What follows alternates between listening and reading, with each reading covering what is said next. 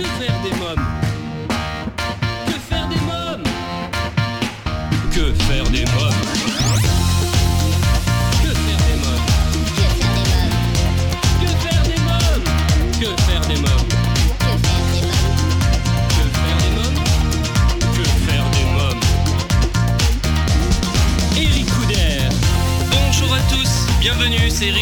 suis très heureux de vous retrouver pour un nouveau numéro de Que faire des mômes, votre émission 100% famille à écouter chaque semaine à la radio et en podcast sur quefairedesmômes.fr. Au sommaire aujourd'hui, dans votre rubrique Allô, parlons jeunesse, je téléphonerai à Pauline Alsina, maman de deux petites filles, Juliette et Rose, âgées de 4 et 6 ans, journaliste et responsable de Que faire en famille, le site des sorties pour parents en PACA. Dans la rubrique À vos agendas, nous découvrirons la bande-annonce du film d'animation Le Parc des Merveilles et je recevrai Patricia Jacques, responsable pédagogique du Parc Zoologique de Paris, pour nous parler du week-end festif qui aura lieu au Zoo les 12, 13 et 14 avril à l'occasion du cinquième anniversaire du parc. Livre, je vous présenterai deux ouvrages, Découverte brocéliande légendaire de Marie Tanneux aux éditions Ouest France et du livre Jeunesse brocéliande contes et légendes de Tristan Pichard aux éditions Locus Solus. Et en dernière partie d'émission, une exclusivité, je recevrai en invité d'honneur l'autrice, compositrice et interprète pop électro française Ned pour nous présenter son nouvel album Docile. À présent, comme chaque semaine et en partenariat avec l'ONG CNRJ, Allô parlons jeunesse. Que faire des mômes L'ONG CNRJ est l'organisation non gouvernementale des cercles nationaux de réflexion sur la jeunesse. L'ONG CNRJ possède un statut consultatif spécial auprès de l'ONU et est présente dans plus de 20 pays dans le monde. L'ONG CNRJ est construite par des citoyens sans argent des États, elle est donc indépendante. Elle travaille à permettre à la jeunesse de mieux prendre sa place dans le monde. N'hésitez pas à aider l'ONG CNRJ à aider la jeunesse sur www.cnrj.org. L'ONG CNRJ vous présente l'invité jeunesse. Euh, J'appelle à présent Pauline Alsina. Allô? Oui, bonjour Pauline Alsina Oui, c'est Oui, moi. oui, c'est Ricoudère de l'émission Que faire des mômes. Oui, bonjour Eric. Bonjour, enchanté.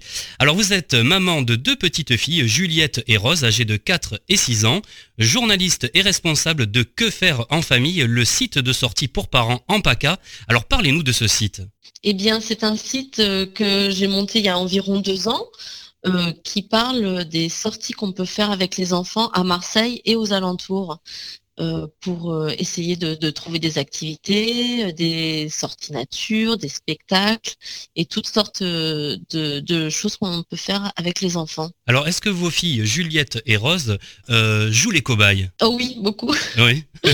Alors euh, c'est vrai que de, enfin, elle joue les cobayes, on va, on va tester des activités. C'est vrai que aussi à force de, de renseigner les, les gens sur les activités qu'il y a à faire, on a envie de les faire. Donc le week-end, c'est de l'idée de trouver ce qu'on va pouvoir découvrir en famille. Euh, et après, euh, oui, à force d'en parler, on a envie de les tester, quoi. Et donc les filles aussi euh, jouent le jeu. Bon, je vous avouerai que des fois les spectacles, elles en ont un peu marre. Elles me disent on a envie de rester à la maison, donc je le comprends aussi. Mais, mais non, non, du coup, ça, ça nous permet aussi de, de faire plein de choses en famille, c'est super chouette. Est-ce que vous allez voir les spectacles et vous en parlez simplement ou est-ce que vous faites également des critiques? Alors, on va faire des reportages. Oui. On- ouais, ça arrive. Du coup, bon, il y a- on on va, il y a, aussi toutes les, chanteurs et les, les spectacles qu'elles adorent, comme Aldebert et compagnie, où là, effectivement, on va voir euh, le spectacle, on fait un reportage par derrière. Et, euh, après, je vous avouerai que les choses, enfin, ça arrive peu, mais s'il y a vraiment quelque chose qu'on n'a pas aimé, au lieu d'en de dire du mal de ce spectacle, on n'en parlera pas du tout. Mais, euh, mais oui, oui, on, on fait des reportages sur les activités qu'on fait et les spectacles et tout ce qui est culture. Alors vous proposez, vous me l'avez dit, des reportages, alors écrits et de photos, des sélections, des concours et une newsletter également. Hein Oui, alors euh, toutes les, à peu près, on l'envoie en fin de semaine, je l'envoie le jeudi ou le vendredi en général, et cette news va euh, particulièrement euh, sélectionner les sorties du week-end. Donc elle est assez attendue. Si je vous avouerai qu'une fois j'ai été malade et je ne l'ai pas envoyée et j'ai eu des mails de personnes qui m'ont dit on n'a pas eu reçu notre sélection du week-end, donc Oui. je sais qu'elle est attendue. et euh, du coup, oui, ça permet aussi euh, le- juste avant le week-end d'avoir une bonne sélection de, de sorties qu'il y a à faire à Marseille euh, pour les familles. Oui, parce que vous êtes très suivi. hein. Quelles sont les rubriques euh, que les lecteurs peuvent retrouver? J'ai un article qui est particulièrement donc vu, c'est donc l'article sur les sélections week-end parce que donc on a la news, mais on a aussi un, article encore plus détaillé sur les sélections du week-end. on va retrouver des rubriques activités enfants. Donc là, on aura des ateliers et trié par âge, donc 0-3 ans, 3-6 ans, 6 ans et plus. Donc là, ça va être tout ce qui est euh, à la fois ateliers euh, euh, qui, vont, qui vont être ponctuels comme art plastique et compagnie, ou des activités que les familles peuvent suivre à l'année. On va avoir euh, l'activité en famille qu'on peut faire avec bébé particulièrement. Donc on a des sélections d'activités parents bébé, euh, de l'éveil musical par exemple. On va avoir une rubrique sur les loisirs à faire en famille. Donc ça peut être euh, ou faire du poney ou aller à la piscine. les, notre sélection d'acrobranche à Marseille et ses alentours. On va avoir donc la rubrique qui est culture avec les spectacles et expositions. Les stages vacances, euh, avec euh, une sélection qui va être euh, soit par un stage vacances créatives, stage vacances sportifs, ou des, choses plus ponctuelles avec, avec des stages qui n'ont pas forcément lieu toute l'année, mais un peu inédits, on va dire. On va avoir la rubrique nature qui va se concentrer sur une rubrique qui marche bien aussi sur les fermes pédagogiques, sur les balades à faire en famille. la rubrique anniversaire avec une petite sélection sur les anniversaires qui, qui pour l'instant euh, on n'a pas, c'est pas la plus développée, mais elle, va se faire au fur et à mesure. On a les lieux kid friendly avec toutes les voilà, on va avoir quelques bonnes adresses restaurants, boutiques et une rubrique qui est découvrir Marseille. Donc c'est plus ça, une rubrique pour euh, les familles qui viennent en vacances à Marseille ou les gens qui habitent Marseille, qui veulent revoir leur ville un peu autrement avec les, les sélections de lieux incontournables à visiter avec les enfants. On retrouve Pauline Alsina du site Que faire en famille juste après la pause. À tout de suite. Que faire des mômes? Vous écoutez Que faire des mômes, votre rendez-vous 100% famille, c'est Eric Retrouvons tout de suite Pauline Alsina du site Que faire en famille. C'est le début des vacances scolaires à Marseille.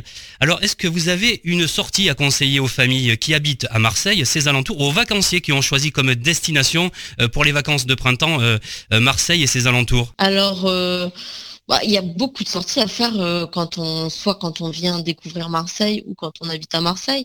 Euh, vous avez euh, en plus le, normalement le soleil devrait être là, donc c'est le moment de, c'est vraiment le bon moment pour aller se balader dans les calanques avec les enfants, parce qu'on sait que l'été il fait trop chaud et avec les risques incendies c'est souvent fermé, donc les vacances de Pâques sont idéales. Euh, on peut aussi, euh, dans les musées de Marseille, il y a toujours de nombreuses activités pendant les vacances qui sont proposées. Ça peut être des chasses au trésor, ça peut être des, visites euh, famille. le MUSEM propose aussi un beau programme pendant les vacances, à la fois fait de spectacles et d'ateliers et de visites. Et oui, enfin, c'est un peu les incontournables de la ville. On peut aller voir, en profiter pour faire une visite guidée du, de la cité radieuse, on peut découvrir le vélodrome. Il y a toujours euh, beaucoup de choses à voir et à faire à Marseille pendant les vacances. Est-ce qu'il y a une activité en particulier qui est possible de faire tout au long de l'année? Euh, On adore se balader par exemple dans le quartier du Panier. Et il y a un musée qui est spécialement dédié aux familles, c'est le Préau des Acoules, qui est un musée gratuit, où là on peut venir, euh, on, réserve une petite visite, c'est quand même mieux de réserver et d'avoir la visite par un médiateur. Et là les enfants vont découvrir l'exposition du moment avec un médiateur qui se met un peu à tout est à leur hauteur, euh, il n'y a rien de, très haut, et ils s'assoient, ils écoutent un peu le médiateur, ensuite ils vont parcourir le musée avec le médiateur et ça finit par des jeux, ce qui est super sympa. Après à Marseille, on peut aussi euh, venir découvrir les savonneries, fabriquer un savon de Marseille, il y a plusieurs ah savonneries qui proposent ça. Donc ça c'est quand on vient à Marseille, c'est quand même bien de, connaître l'histoire du savon de Marseille.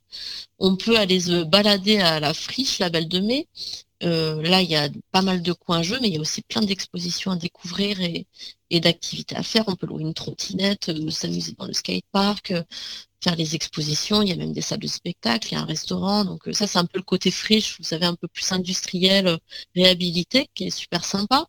Et voilà, comme je vous l'ai dit aussi, la cité radieuse, c'est super à visiter en famille. On voit un appartement type, euh, il y a des visites euh, qui sont proposées par l'Office du tourisme, et on voit un appartement type euh, qui avait été pensé par le Corbusier, donc c'est assez rigolo à, faire aussi. Voilà, il y a beaucoup de choses. Et puis nous, on adore aussi toujours se balader dans les parcs. On va à Borély, on peut même louer des, voitures à pédales et se balader dans Borély ou faire un tour de barque sur sur le, petit étang de, de. Donc c'est vrai qu'on manque pas d'activité à Marseille. Quels sont les retours de vos lecteurs? Eh ben euh, oui, j'ai des très bons retours, que ce soit des familles. Euh, déjà, j'ai les familles de mes de mon école par exemple qui qui me disent eux directement. Et ce qui est assez rigolo, c'est qu'il nous arrive aussi d'être parce que les filles, il y a quelques photos de mes enfants, je peux, on peut pas le cacher sur sur le site. Donc des fois, elles sont reconnues aussi. Donc c'est assez rigolo de de voir. Euh, et puis tout le monde me dit oui, voilà que c'est le côté très facile, très pratique que la navigation est, très très sympa et les sélections, ils adorent vraiment avoir euh, la sélection. Ils voient d'un coup d'œil ce qu'ils peuvent faire dans la semaine ou dans le week-end ou pendant les vacances. Et du coup, c'est c'est assez attendu. Quoi. je n'ai que des retours positifs jusque-là. Alors Pauline, Alcina, avez-vous quelque chose à rajouter? Eh bien, je peux que conseiller aux familles de venir euh, voir Marseille ou venir se balader. Et voilà, ils peuvent euh, faire un petit tour sur que faire en famille s'ils ont besoin d'idées pour, euh, s'évader avec les enfants et avoir le côté pratique aussi pour visiter notre belle ville assez, de manière assez ludique. En tout cas, moi, vous m'avez donné envie, même si je connais bien Marseille, parce que moi, je suis des alentours. Je suis né à Arles, pour tout vous dire. Donc, euh, mais j'ai quand même envie de revenir à Marseille, du ah coup. Ah bah, vous venez. voilà. Je vous remercie, euh, Pauline. Et après ah. aussi, euh, ce qu'on peut dire, c'est qu'ils peuvent aussi, quand ils ont des bonnes adresses, me les me les suggérer aussi. Et c'est toujours un plaisir d'aller découvrir des nouvelles adresses parce que forcément, il y a toujours des choses à découvrir tout le temps. Tout le temps. Très bien. Je vous remercie, Pauline Alcina. Merci beaucoup. Merci à vous. Bonne journée, au revoir. Bonne journée, au revoir. Alors, si vous souhaitez euh, des renseignements euh, complémentaires, rendez-vous sur quefairedesmoms.fr. Vous trouverez un lien vers le site Que faire en famille et dans le podcast de cette émission. À présent, votre rubrique à vos agendas. Que faire des mômes? Cinéma, cette semaine je vous propose de découvrir la bande-annonce du film Le Parc des Merveilles, un film d'animation familiale d'une durée de 1h26, sorti le 3 avril dernier, avec entre autres les voix de Marc Lavoine, Frédéric Langlois et Oda. Le Parc des Merveilles raconte l'histoire d'un parc d'attractions fabuleux, né de l'imagination extraordinaire d'une petite fille appelée June. Un jour, le parc prend vie. Découvrons ensemble la bande-annonce.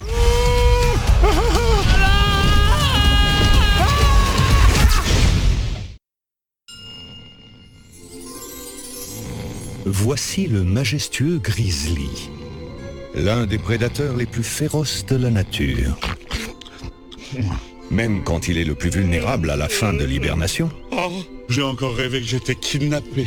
Je sais pas ce que ça veut dire. Le grizzly n'a peur de rien. Sauf de l'altitude. Oh, oh.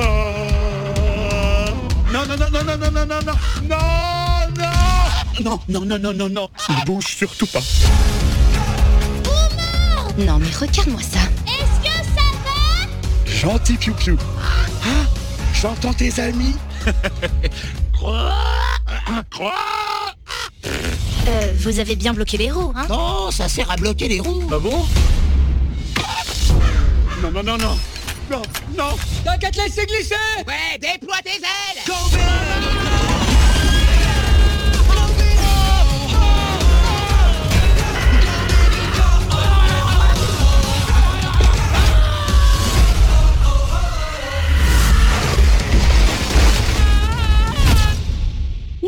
J'ai même pas une égratignure.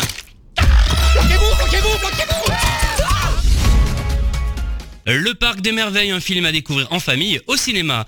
Euh, que faire des mômes, votre rendez-vous 100% famille continue juste après une courte pause. À tout de suite. Que faire des mômes vous écoutez Que faire des mômes, c'est Eric Couder. Je reçois à présent Patricia Jacques pour nous parler du week-end festif qui aura lieu les 12, 13 et 14 avril au Parc Zoologique de Paris qui fête son cinquième anniversaire. Bonjour Patricia Jacques. Bonjour. Alors vous êtes responsable pédagogique du Parc Zoologique de Paris. Le zoo fêtera le 12 avril prochain ses 5 ans. Quel est le programme qui attend les visiteurs à cette occasion?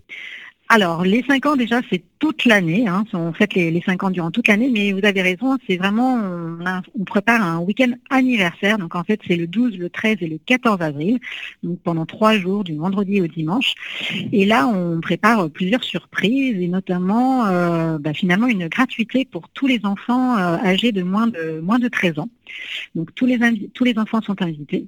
Et, euh, pendant ce week-end, eh ben, en fait, c'est un week-end festif, donc on prépare le meilleur des animations qu'on a proposée toute l'année, donc avec les nourrissages des différents animaux, des différentes espèces. Et puis, et puis une particularité, puisque vous savez, le symbole aussi du zoo, c'est le rocher. Donc on, prépare une petite surprise avec des initiations, alors pas sur le grand rocher, hein, mais des, initiations sur le petit rocher, des initiations d'escalade, et puis des démonstrations par contre sur le grand rocher, entre autres. Alors je souligne également l'arrivée de cinq espèces dans chacune des cinq zones géographiques du parc. C'est exactement ça. Donc euh, en fait, voilà, les cinq ans, c'est ce week-end, mais c'est également sur toute l'année. Donc on prépare euh, cinq rendez-vous sauvages, et ces cinq rendez-vous sauvages se déroulent pendant les vacances scolaires. Donc comme ça, les enfants ont plein de temps pour, euh, pour venir aux zoo. Et puis donc chaque rendez-vous, bah, en fait, on met à l'honneur une nouvelle espèce, et puis bah, aussi la zone dans laquelle cette espèce va, va habite en fait. Donc par exemple en février, on a on a accueilli deux nouvelles otaries à fourrure. Donc on a mis en valeur euh, la, zone Patagonie, hein, puisque ces otaries vivent en Patagonie. Et puis là au mois d'avril, ce sera des coatis. Ah Donc les coatis euh, roux, vous savez, c'est cet animal avec un long museau, une queue annelée, euh, des griffes, enfin c'est trop, c'est super mignon. Et donc ils viendront pour le mois d'avril. Et puis après, ben, pendant l'été, c'est les suricates et les autotions. Donc les suricates, tout le monde connaît Simon dans, du roi lion. Hein. Donc c'est ces suricates, une petite colonie, et puis les autotions qu'on appelle également les renards à oreilles chauve-souris. Donc c'est un petit peu particulier. Et puis après, pour les vacances d'automne, c'est le blob. Alors le blob, c'est un c'est un petit peu particulier et assez indescriptible puisque c'est ni un végétal, ni un animal, euh, ni un champignon. Donc c'est un être assez particulier, assez euh, voilà. oui, c'est étrange. Oui, c'est curieux. Voilà. J'ai envie d'en savoir un peu plus du coup. bah, voilà, c'est ça. On garde un petit peu le mystère. Et puis, euh, et puis pour euh, décembre, pour les vacances de Noël, là, on prépare un aquarium récifal avec des requins bambous. et donc c'est la, zone Madagascar qui sera mise à l'honneur. Donc voilà, toute l'année, donc pendant les vacances scolaires, on accueille une ou deux nouvelles espèces et puis on, on prépare vraiment pendant toutes les vacances voilà, une programmation euh, liée à cette espèce, mais euh, liée à toute la zone géographique qui, qui concerne cette espèce-là. Quel est l'objectif de ce rendez-vous, justement, des rendez-vous sauvages?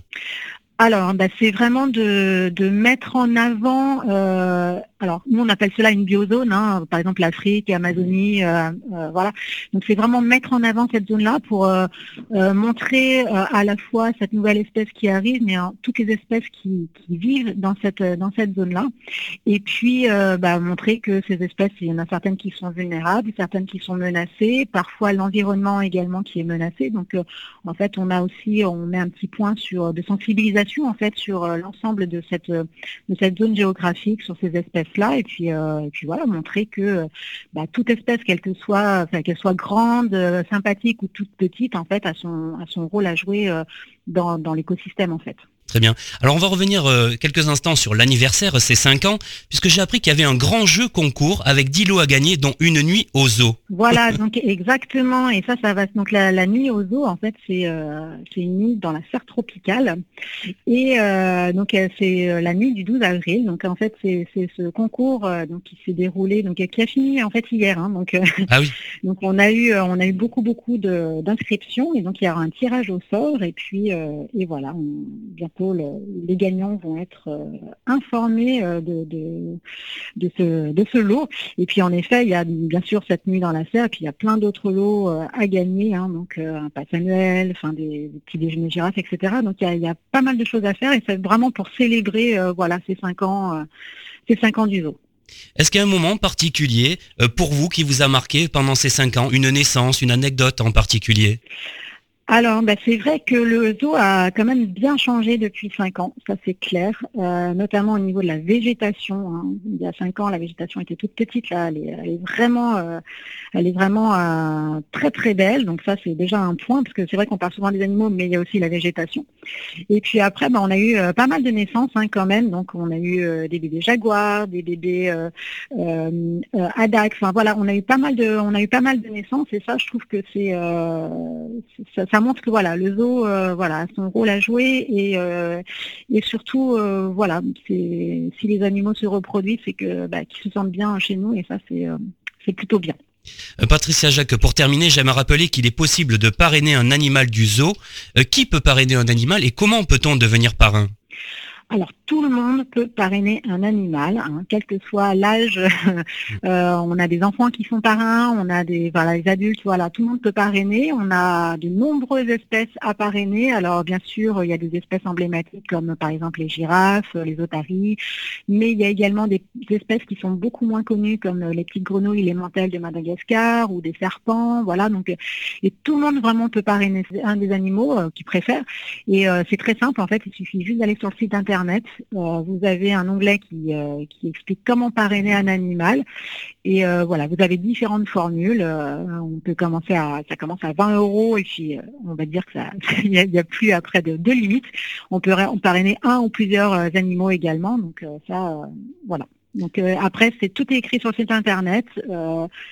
Voilà, c'est très très simple et puis vous avez bien sûr des contreparties euh, en fonction de, votre parrainage. Très bien. Et eh bien alors euh, un peu en avance, bon anniversaire au Parc Zoologique de Paris. Merci Patricia Jacques. Merci à vous. Ne manquez pas ce grand week-end festif les 12, 13 et 14 avril au Parc Zoologique de Paris. Euh, que faire des mômes revient dans quelques instants, juste après une courte pause. A tout de suite. Que faire des mômes? Vous écoutez Que faire des mômes à présent, c'est votre rubrique livre. Que faire des mômes?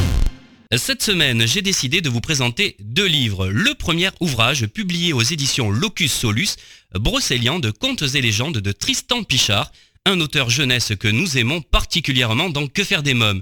Il est une forêt aussi mythique que réelle qui a pour nom Brocéliande. Dont la rêverie qu'inspirent ces arbres séculaires et ces fontaines magiques, des légendes survivent, celles de Lancelot ou des amours de Merlin et Viviane. Nous parlerons plus largement de ce livre dans quelques mois puisque Tristan Pichard sera mon invité, Brocéliande de contes et légendes aux éditions Locus Solus. Euh, pourquoi Brocéliande est-elle une destination encore fascinante aujourd'hui? Pour le savoir, je vous invite à vous procurer ce deuxième livre, Découverte brocéliande légendaire, un magnifique livre de Maritaneux, illustré par de sublimes photographies de Bruno Colliot aux éditions Ouest France. Ce livre fait le lien entre la forêt de Pimpon et celle de Brocéliande. Elles viennent s'unir et s'enrichir pour nous inciter à l'urgence de se relier à notre terre. Forêt patrimoine par excellence, par sa variété de paysages, elle ne cesse de régénérer la vie et par ses contes et légendes de réenchanter le monde. Découverte brocéliande légendaire aux éditions Ouest France. À présent, c'est la rubrique Invité. Que faire des mômes? Je reçois à présent Ned pour son album Docile. Bonjour Ned. Bonjour.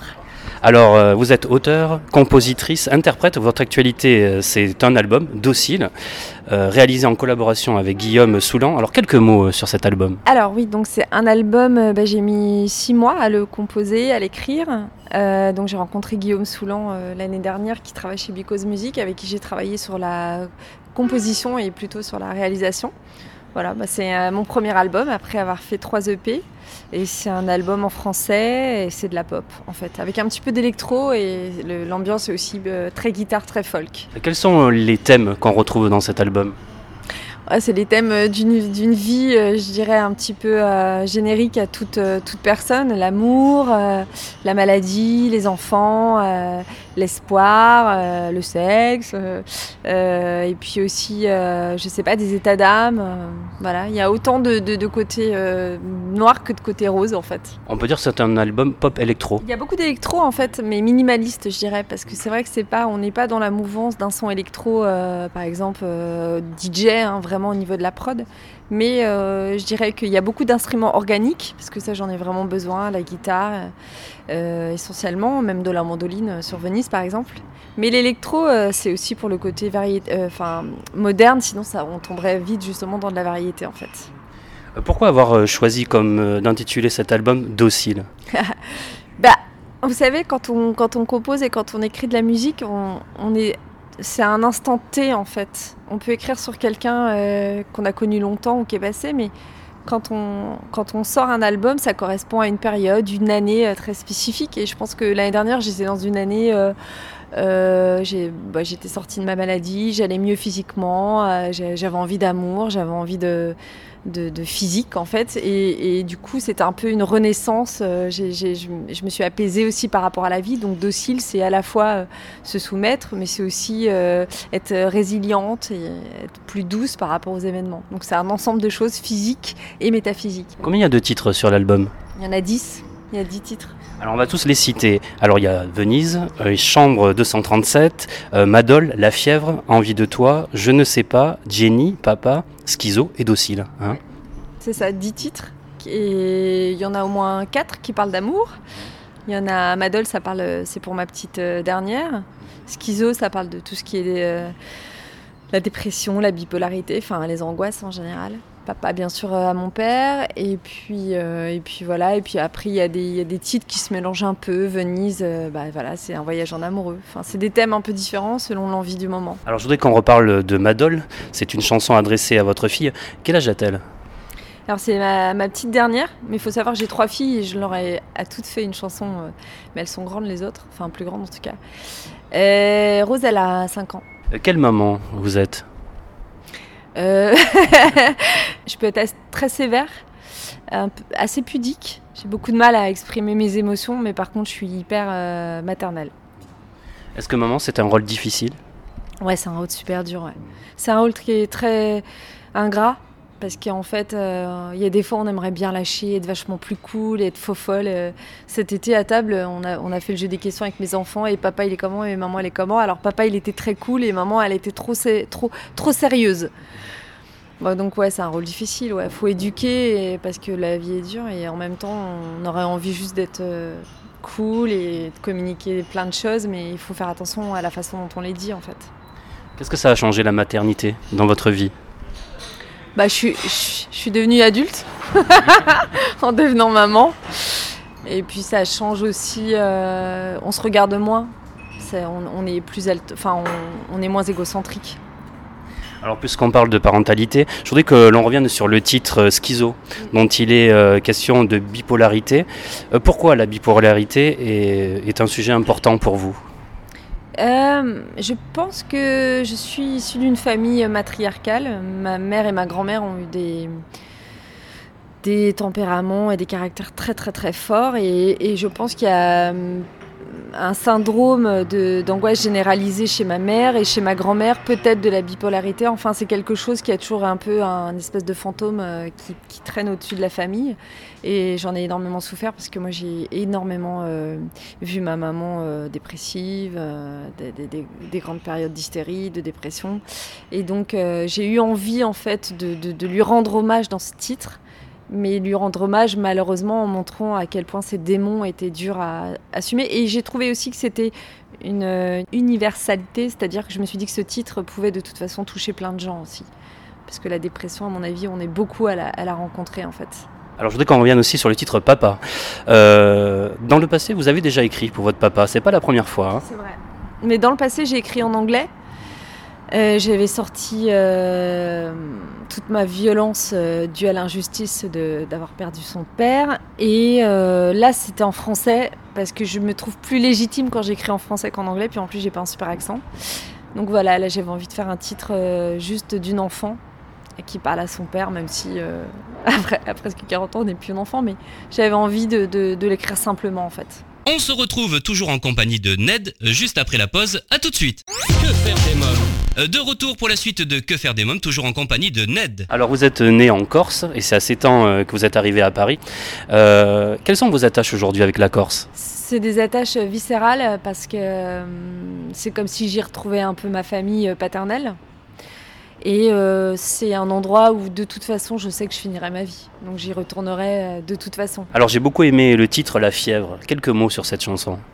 Bon, la fièvre, c'est, c'est, ça serait. Euh... Moi, je suis mariée depuis très longtemps et c'est une façon de, de, de, de vivre un fantasme, c'est-à-dire euh, je suis avec quelqu'un et en même temps je rencontre quelqu'un d'autre, mais je me l'interdis. Et surtout, me dis pas que tu m'aimes parce que sinon ça va être compliqué. Quoi. Donc c'est un petit peu ça. C'est, c'est, on parle d'un amour un peu impossible ou interdit et, et, qui passe surtout par euh, l'expression en fait. Et puis ça peut parler à plein, plein de gens parce que la fièvre, c'est tout simplement le sentiment amoureux, la fièvre physique quand, quand on vibre pour quelqu'un. Alors j'ai lu dans une interview que vous avez donnée à Garçon Magazine que pour votre titre Chambre 237, ce n'était pas le numéro d'une chambre que vous dites, mais le nombre de pistes lors de l'enregistrement de l'album. C'est vrai ça? Ouais. En fait, Guillaume, euh, le réalisateur avec qui j'ai j'ai bossé sur l'album, me dit euh, Putain, Karine, on a neuf morceaux, là, il en faut un dixième. Euh, c'est pas dans l'ordre de, l'album. je lui dis Bon, bah, je sais pas, bah, donne-moi un mot, quoi, parce que c'est vraiment comme ça hein, qu'on bosse. Et il me dit Bah, je sais pas. Et puis il se met à bosser, et puis il lit le nombre de, pistes, et il me dit Bon, eh, on a bien bossé, 237 pistes. Je lui dis Ok, bah demain je t'écris un titre 237 et puis dans la nuit j'ai pris mon ukulélé et j'ai écrit chambre 237 et quand je suis rentrée à Paris parce que c'était à, à, Toulouse mon mari m'a dit eh, mais dis donc t'étais à l'hôtel là-bas ou quoi? Alors euh, dans votre chanson Jenny il est question euh, d'amitié. L'amitié c'est important pour vous? Alors moi je suis pas une bonne amie mais j'ai pas beaucoup d'amis parce que je, me donne trop aux gens. Et du coup euh, comme je suis très sensible comme je me donne trop ça prend trop de temps et je... donc il faut que j'en ai peu parce que sinon ça me bouffe trop. Mais l'amitié pour moi c'est comme la fraternité en fait. J'ai deux trois amis, c'est très important. Jenny c'est pas vraiment une personne qui a vécu, ou c'est plein de personnes en une que j'ai rencontrées et je parle un peu d'amitié impossible parce que j'ai quand même deux, deux meilleures amies que je vois plus parce qu'elles sont parties loin. Une à l'île Maurice et une qui est sur la côte que je vois jamais et c'est des personnes qui me manquent beaucoup en fait. C'est lors d'une longue hospitalisation euh, plongée euh, dans l'immobilisme et les soins euh, médicaux que vous avez commencé à écrire. Qu'est-ce que l'écriture vous a apporté dans ces moments difficiles? Quand j'écrivais, j'avais l'impression de ne pas être... Euh, ça m'enlevait l'angoisse. Voilà, quand on, quand on a un cancer, on a forcément peur de mourir. Et en plus, on souffre. Donc euh, du coup, euh, d'écrire ou de faire autre chose, j'avais le sentiment que je ne vivais pas ce qui se passait. Donc ça m'a juste sauvé la vie en fait, en quelque sorte. Quels sont vos projets pour le futur? Bah, je dirais, je suis un peu dans une période de creux euh, parce que bah déjà j'ai beaucoup de promos là parce que j'ai donc mon deuxième single qui sort euh, et l'album euh, le 8 avril. Après je ressors donc justement La fille avant single. Après je vais sûrement sortir Papa. Donc l'année, on va dire, elle est déjà bien. Mais pour moi, enfin vous, pour vous c'est de l'actualité tout ça. C'est comme si je venais de le faire, mais moi c'est fini déjà depuis neuf mois.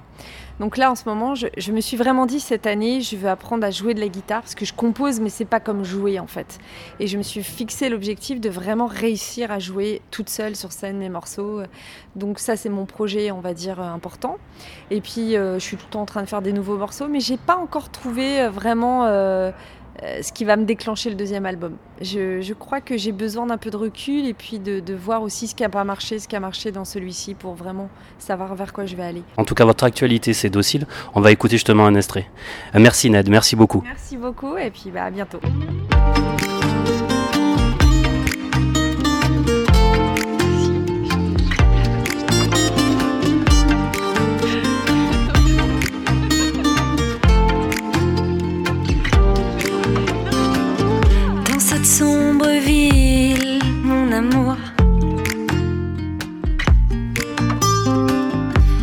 Amours grises, mon amour.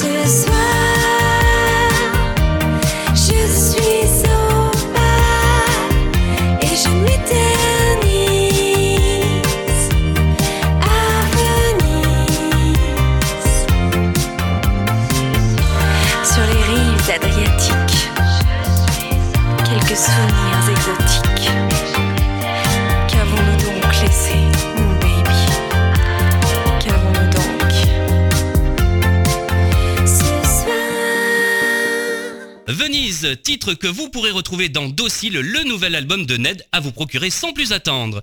Et bien voilà, que faire des mômes pour aujourd'hui, c'est terminé. Un grand merci à tous mes invités. Comme chaque semaine, j'embrasse très fort ma petite nièce Erika qui m'a inspiré cette émission. Merci à vous tous d'être chaque semaine de plus en plus nombreux à nous écouter. Je vous invite à commenter les articles sur quefairedesmoms.fr, à laisser un commentaire dans le livre d'or, à vous abonner à nos podcasts et à notre newsletter et à nous suivre sur les réseaux sociaux Facebook, Twitter et Instagram. Merci pour votre fidélité. Bye bye